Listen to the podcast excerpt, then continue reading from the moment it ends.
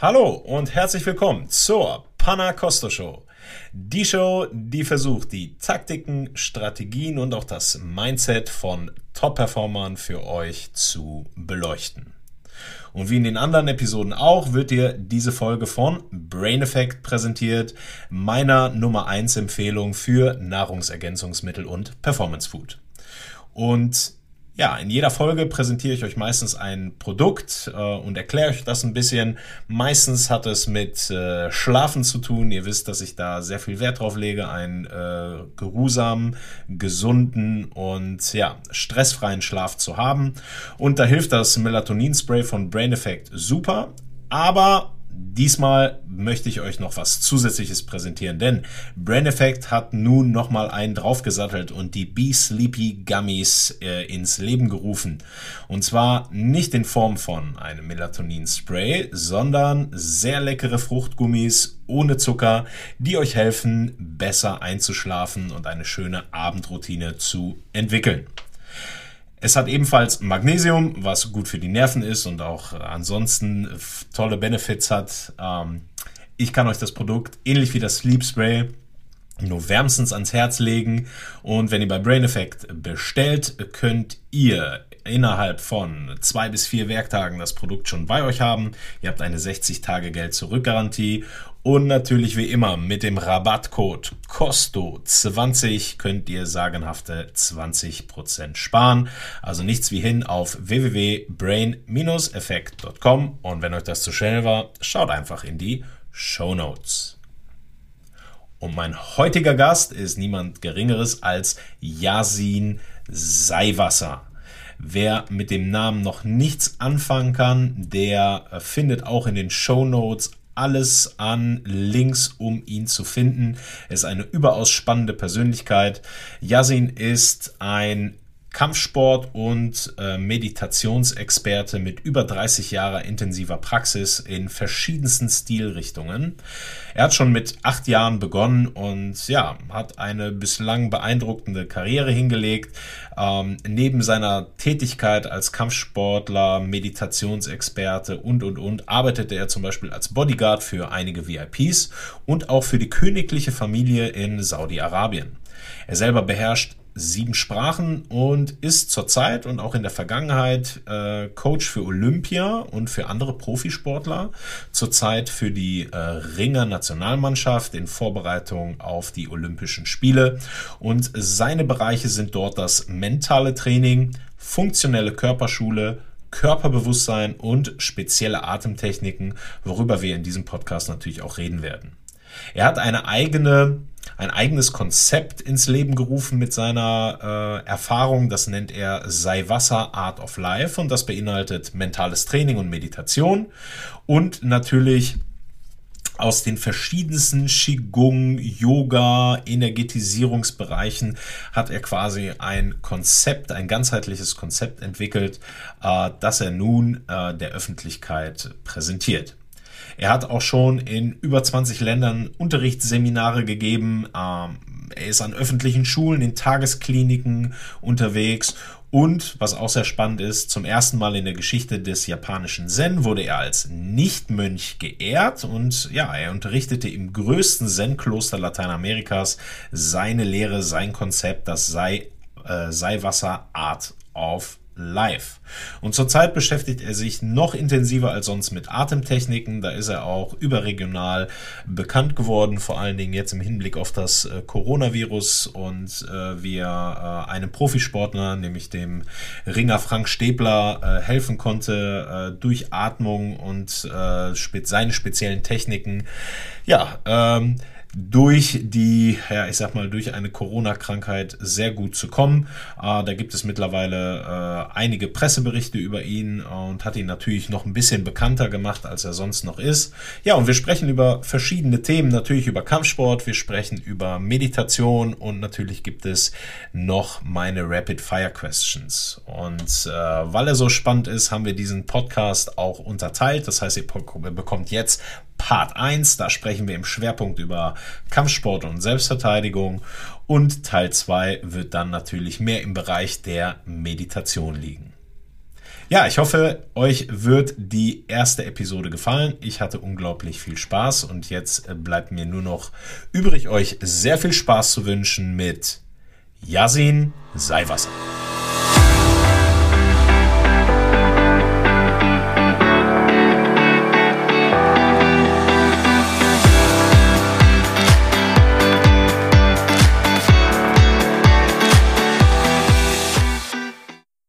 Herzlich willkommen in meiner Show und vielen, vielen Dank, dass du dir äh, trotz deines Terminkalenders die Zeit genommen hast. Wir haben nicht super viel Zeit und deswegen werden wir sie versuchen, so gut es geht, zu nutzen.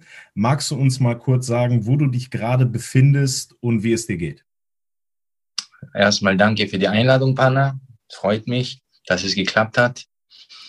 Ich bin gerade in Fuerteventura den Kanarischen Inseln, mit der Olympiamannschaft im griechisch-römisch-Ringen, die sich gerade für Japan vorbereiten. Es sind sechs oder fünf qualifizierte Kämpfer und ich bin dafür zuständig, die mental und auch immer wieder mal physisch, technisch ein bisschen auf das nächste Level vorzubereiten. Und jetzt bin ich seit knapp neun Tagen hier. Morgen ist der letzte Tag und am Donnerstag geht's wieder zurück nach Deutschland. So, mhm. und mir geht sehr gut. Viel Sonne, Meer, gutes Essen. ja, ich habe, ich habe, habe ein bisschen auf Instagram natürlich auch verfolgt und gesehen, äh, deine Bilder, das sieht äh, sehr, sehr gut aus. Ähm, aber man darf natürlich nicht verwechseln, du arbeitest dort natürlich auch, also hast äh, einen straffen, straffen Terminkalender. Kannst du uns mal vielleicht so ein ähm, so einen Tag jetzt beschreiben, wie der ungefähr aussieht, ohne, ohne jetzt vielleicht Geheimnisse zu verraten, wie der trainiert wird, aber wie sieht so dein Tag aus? Also morgens circa 6.15 Uhr, 6.20 Uhr stehe ich auf. Wir treffen uns meistens um 6.45 Uhr und dann gehen wir entweder an den Strand oder auf einen Berg. Vielleicht hast du es im Instagram gesehen, da gibt es so einen Berg, den läuft man 15 Minuten hoch. Ja. Und dann gibt es so eine kleine Mulde, weil es ja sehr windig hier ist. Da können wir so in so einer, wie so ein kleines Geheimeckchen, ziemlich weit oben im Berg. Da machen wir ein paar Übungen, dann Atemtechniken, Meditationen, verschiedene Übungen für den Geist. Und dann machen wir so ungefähr eine Stunde Training, die ich anleite. Dann gehen wir zurück, circa 8.15 Uhr zum Frühstück. Dann wird gefrühstückt bis circa 9 Uhr, ganz gemütlich. Dann haben wir nur eine Stunde Zeit, das ist das, was ich nicht ganz optimal finde, aber dass der Tag dann wirklich auch ausgefüllt wird und dass wir alles schaffen. Da haben wir nur diese eine Stunde von neun bis zehn. Und um zehn Uhr ist hauptsächlich Konditionstraining. Meistens wird gerade Fahrrad gefahren und fast zwei Stunden mit Vollgas wird dann richtig, äh, wird gestrampelt ohne Ende. Und da mache ich mit. Aber ich habe eine kleine Unterstützung. Ich habe in einem E-Bike mit Eco bis 20 km/h habe ich da so ein Gerät da, dass ich da so ein bisschen bei den Bergen da so einfach mitgehe, weil die trainieren das jeden Tag. Ich fahre meistens immer mit und ich ziehe die, zieh die Leute dann einfach auch für die Motivation vorne. Und wir haben auch damit ein paar Rekorde jetzt geschafft. Dann haben wir es, wie gesagt, 10 bis 12 Uhr im Konditionstraining. Ziemlich intensiv. 12 Uhr nach Hause, also zurück. Springen kurz ins Meer, gehen zurück aufs Zimmer, dann essen wir was. Dann haben wir Mittagspause bis circa 16.30 Uhr. Um 16.30 Uhr bereiten wir uns vor. Dann gehen wir zum zweiten Training oder zum dritten Training in dem Fall. Und dann gibt's verschiedene Programme. Manchmal gibt's Kraftausdauertraining, manchmal Krafttrainingsübungen, verschiedene. Dann noch Techniktraining. Also es wird dann nochmal so circa eineinhalb Stunden bis zwei Stunden trainiert. Und zwei oder dreimal haben wir eingebaut, dass ich noch ein spezifisches Stretching-Programm mittags einbaue. Also das heißt, im Endeffekt haben wir immer nur kurz Zeit nach dem Training, essen, duschen, ein bisschen ausruhen, wieder Training, essen, duschen und dann ist abends. Dann wird Abend gegessen von circa 19.30 Uhr bis 20.30 Uhr ungefähr. Und dann machen wir einen Spaziergang und um circa 21.15 Uhr bis 21.30 Uhr geht jeder aufs Zimmer und hat dann so Zeit, ein bisschen sich irgendwie um private Dinge zu kümmern und dann die meisten schlafen nicht wirklich viele. Ich auch nicht, vielleicht sechs Stunden oder so. Ja, es hört sich, hört sich auf jeden Fall nach einem äh, straffen Programm an, auch wenn man da irgendwo im gefühlten Paradies ist, äh, musst du da sehr viel tun. Ich werde oder ich habe im Intro schon angekündigt, was du so alles schon gemacht hast. Äh, das jetzt mal eben äh, abzureißen, würde den Rahmen des kompletten Podcasts auch einfach sprengen. Ich möchte aber zwei Themen mit dir behandeln und das eine ist natürlich Kampfkunst und das andere ist das mentale Training und die Meditation. Jetzt hast du schon eine Praxiserfahrung von über 35 Jahren, was ja natürlich sehr beachtlich ist und hast viel gemacht. Aber wenn du mal durch die Hauptstile mal durchführen würdest, also das, was du hauptsächlich gemacht hast und äh, wie du so dazu gekommen bist. Im Kampfsport meinst du? Ja, genau. Okay, also ich habe mit circa acht Jahren mit Karate angefangen habe ich ungefähr so eineinhalb Jahre versucht aufrecht zu erhalten. Ich weiß nicht warum, aber es war mir irgendwie unbewusst schon zu statisch. Ich weiß es nicht warum. Ja. Ich habe mir dann auch Karate-Bücher ausgeliehen und zwar sehr, sehr früh. Jetzt, wenn ich mich so dran erinnere, aus der Bücherei damals, da gab es immer Karate Do von irgendwie so Nakamura. Die Bücher gibt's noch, das sind so zehnteilig. Da habe ich dann die Katas auswendig gelernt und, und, und. Aber dadurch, dass ich auch immer in so kleine Prügeleien gekommen bin als Kind, habe ich das versucht anzuwenden, was ich da gemacht habe, aber irgendwie hat es nie geklappt, weil die Bewegungen so lang waren. Aber das wusste ich jetzt nicht, das ist unbewusst so. Und somit habe ich aufgehört, dann circa nach eineinhalb Jahren und habe dann weitergesucht. Das, der nächste Kampfkunststil, den ich gemacht habe, war Judo, eine kurze Zeit. Und dann bin ich direkt ins Jiu-Jitsu gesprungen. Also nicht das Brasilianische, sondern dieses sagen wir mal, das deutsche Jiu-Jitsu.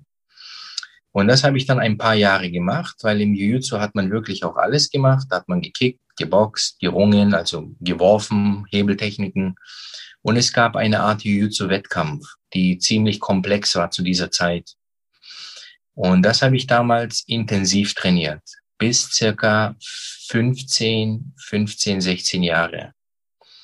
Im gleichen Moment gab es dann diesen Boom von Wing Chun oder Wing Chun damals.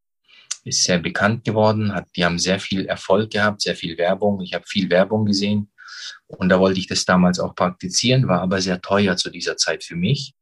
Da erinnere ich mich noch, da war ich gerade 16 geworden und wollte Training, also ich habe zwei Probetrainings gemacht. Es hat 135 Mark gekostet und dreimal die Woche Training, zweimal die Woche 100 Mark dann jede drei Monate Prüfungen, dann hat man noch für die Prüfungen extra 200 Mark gezahlt. Aber nichtsdestotrotz, da habe ich ein bisschen gesucht und habe schnell eine Arbeit gefunden, habe Zeitung ausgetragen dafür und habe dann Wing schon angefangen, gleichzeitig. Jiu-Jitsu habe ich weiterhin gemacht und so habe ich ungefähr fünfmal die Woche trainiert.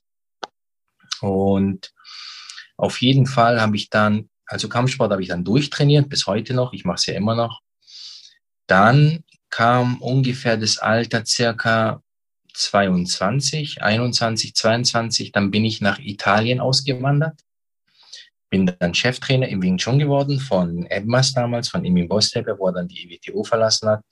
Da war ich dann kurz für Italien zuständig und dann für Piemont, für Lombardia und Piemont war ich Cheftrainer. Dann habe ich in Turin unterrichtet, jetzt abgekürzt. Ich habe kein Italienisch gekonnt hin. Das sind alles ein Abenteuer gewesen, mit 300 Mark hingereist. Ist echt, ist würde auch mal interessant sein zu erzählen, was da war. Und dann war ich bis circa, ich war drei Jahre in Italien und in dieser Zeit ist dieses UFC sehr bekannt geworden. Da waren die ersten UFC-Kämpfe, die jetzt nach außen gekommen sind. Das war so im Jahr 2000, 2001, 2002, da kam Pride. YouTube, äh, UFC gab es schon vorher, aber bekannt geworden ist es erst in dieser Zeit. Und dann habe ich Rickson Gracie sehr verfolgt, wie er gekämpft hat hin und her. Und zufälligerweise, das, also Zufall gibt's ja nicht in dem Fall, habe ich einen guten Freund kennengelernt im Schwergewicht, der fünffacher äh, Judo-Meister war. Der war auch in der Nationalmannschaft in Marokko, war Schwergewichtschampion im Thai-Boxen und hat auch im Brazilian Jiu-Jitsu den Braungurt oder Blaugurt damals gehabt und war Weltmeister in seiner Klasse. Hat 114 Kilo gehabt er hat ein Probetraining bei mir im Wing Chun Training gemacht. Es hat ihm sehr gefallen, was ich gemacht habe. Und so sind wir Freunde geworden. Und dann habe ich angefangen, mal auch die ersten Techniken am Boden zu machen. Da hat er mir ein paar Sachen gezeigt. Wir haben auch ein bisschen gekämpft. Natürlich war er körperlich überlegen, hat auch mehr Technik gehabt. Aber es hat mir auch den Geist geöffnet, dass ich, wenn ich irgendwie wirklich frei kämpfen will, dass es nicht gereicht hat, was ich bis jetzt wusste. Ich war sehr gut auf der Straße, sagen wir mal. Ich habe viele Jahre Security gearbeitet. Ich habe von knapp ja 2000 bis 2011 oder so äh, über zehn Jahre Security gearbeitet auf jeden Fall und auch einiges erlebt. Aber es ist ja eine ganz andere, ja, es ist was ganz anderes, ganz was anderes. Es ist nichts, absolut nicht mit einem Sport zu vergleichen und erst recht nicht mit jemand, den man dann als vorbereiteten Gegner hat. Und in diesem Fall dann ist es mir immer mehr, ich sag mal, es hat mich immer mehr interessiert, wie wäre es, wenn ich denn kämpfen würde gegen so jemanden. Und dann habe ich angefangen, mich mit YouTube-Videos erstmal zu trainieren, Brazilian Jiu-Jitsu und Grappling in der Zeit. Dann war ich im Boxverein. Dann bin ich in dieser Zeit auch noch bis kurz bevor ich das erste Mal selber Mixed Martial Arts in der deutschen Meisterschaft gekämpft habe, war ich dann in Thailand auch zum Thai-Boxen. Und so habe ich dann von überall ein bisschen was mitgenommen. war ich, Im Endeffekt war ich dann siebenmal in Thailand, ich war in Kuba bei den Boxern, bei den Ringern, habe mit Freddie Roach trainieren dürfen, der Trainer von Manny Pacquiao oder bester Trainer im Boxen, sehr bekannt. War ich von Las Vegas bis Kuba, in Brasilien, überall war ich dann durch und hier und da und habe dann mein eigenes System so im Endeffekt ich will es nicht mal System nennen, weil ein System ist immer geschlossen. Eine Philosophie des Kämpfens sei wie Wasser, also das kennt man vom Taoismus, bekannt geworden durch Bruce Lee. Da habe ich dann mein eigenes Ding entwickelt mit der ganzen Multivitaminpalette und Mineralstoffe, was du alles hast. So kann man es vergleichen. Da habe ich dann vom Grappling, vom Jiu-Jitsu, vom Ringen, vom Boxen, von alles, alles Mögliche habe ich da eingebaut und das Beste rausgenommen, was dann funktionell war. Und natürlich auch ausprobiert und dann auch selbst gekämpft.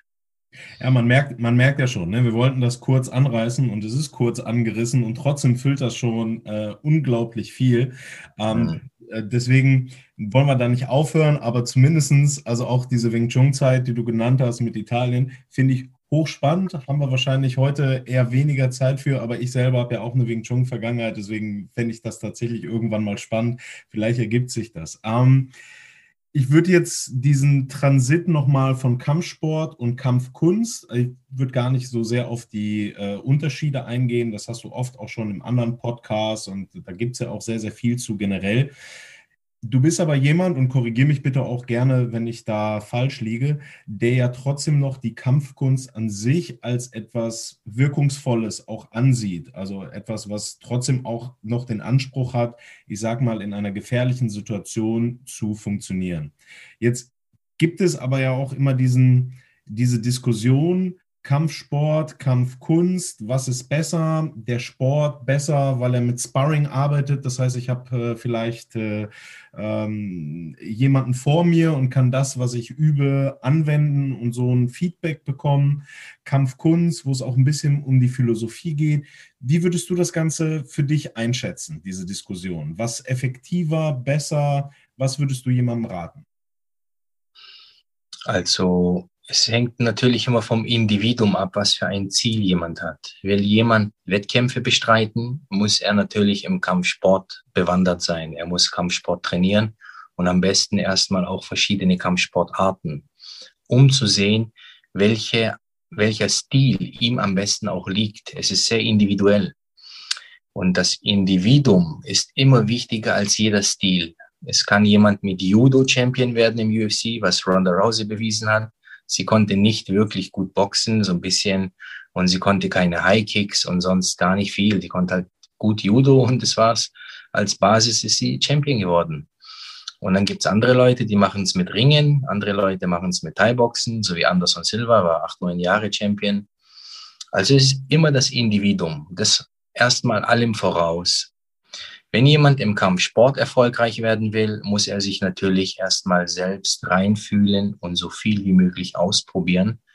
Und für diesen gewissen Sport, es kommt ja drauf an, vielleicht ist es MMA, vielleicht ist es Karate, Taekwondo, vielleicht ist es Judo oder Ringen, der muss sich dann da ausprobieren natürlich und dann etwas rausfinden, was ihn am weitesten bringt.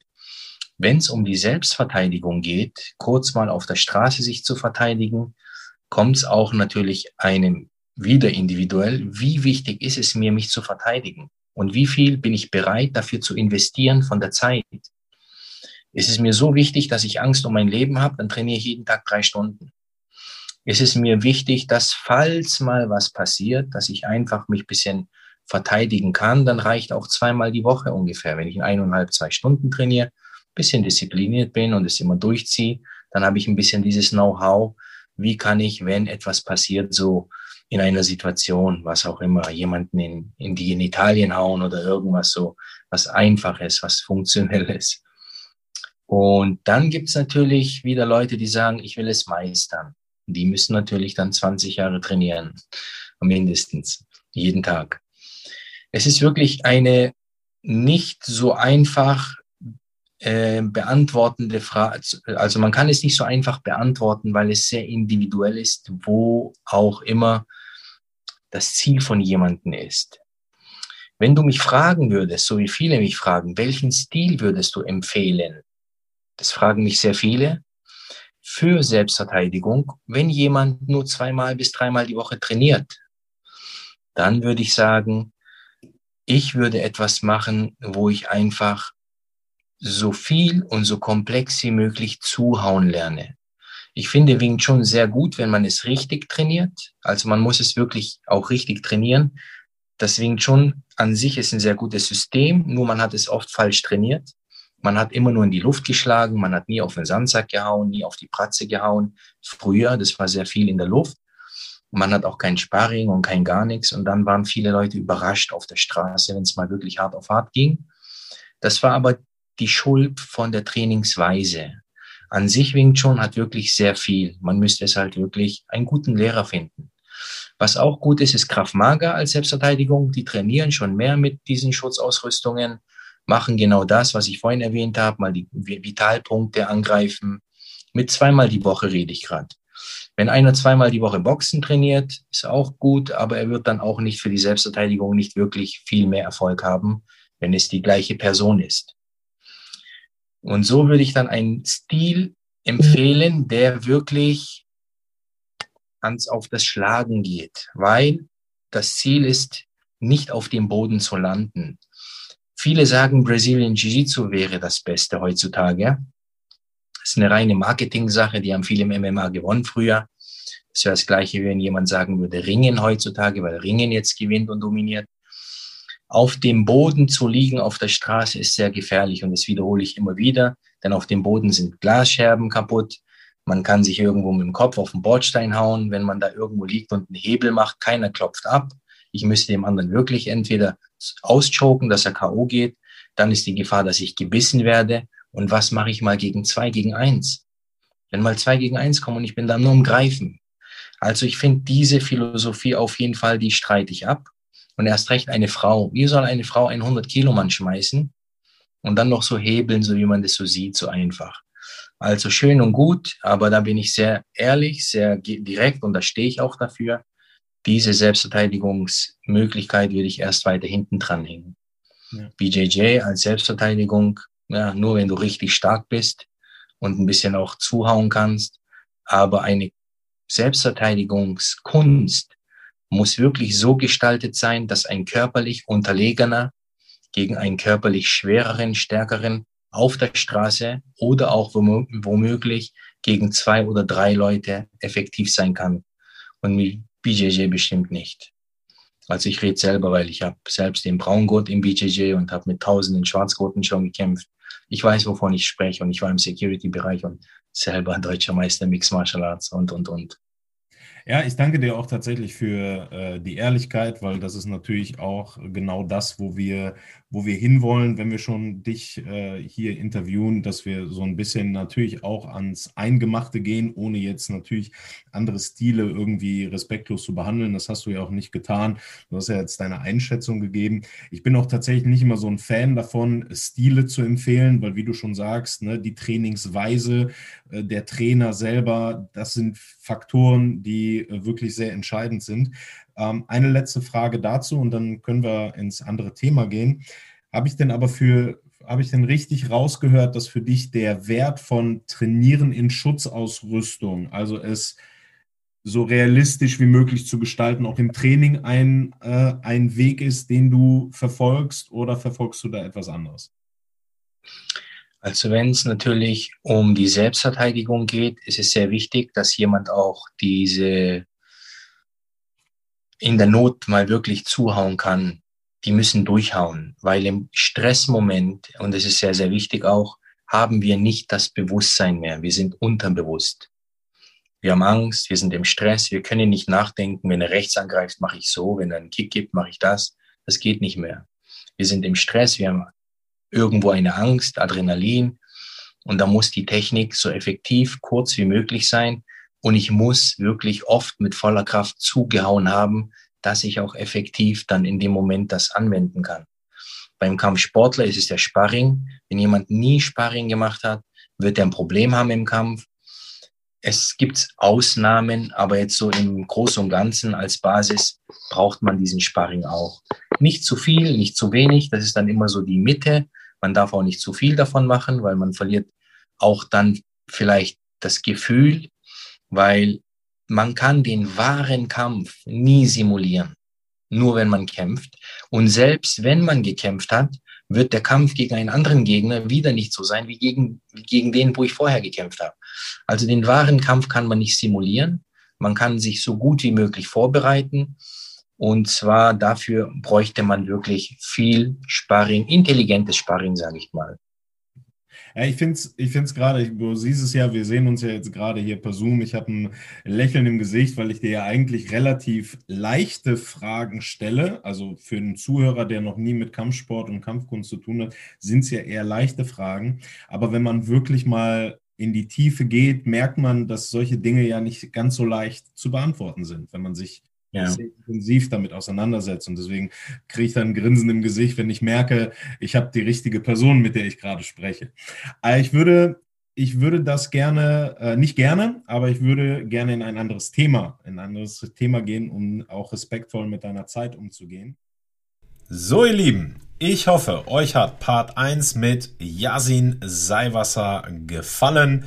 Ich kann nur sagen, der zweite Teil wird genauso gut. Äh, dort, wie gesagt, gehen wir ein bisschen mehr auf die Themen Meditation ein. Und wenn ihr in der Zwischenzeit schon etwas mehr über Yasin Seiwasser erfahren wollt, Schaut in die Show Notes, geht auf seine Homepage seiwasser-artoflife.com und wenn euch das zu schnell ist, wie gesagt, in die Show Notes schauen. Dort findet ihr dann alles, was ihr benötigt. Und wenn euch der Podcast an sich gefall, äh, gefällt, dann seid so gut, hinterlasst eine Bewertung bei eurem Podcast-Anbieter des Vertrauens, äh, sodass äh, ja, wir noch weitere Episoden drehen können und das Ganze ein paar mehr Menschen erreicht, als es jetzt eh schon tut. Oder abonniert, wenn ihr das nicht bislang schon gemacht habt und nur durch Zufall auf den Podcast gestoßen seid.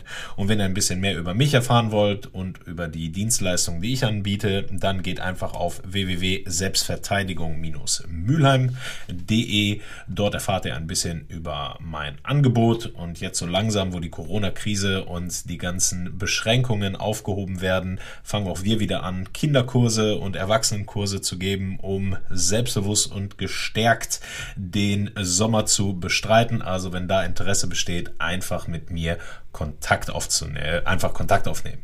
Und nun bleibt mir nichts anderes übrig, als euch alles Gute zu wünschen und bis bald.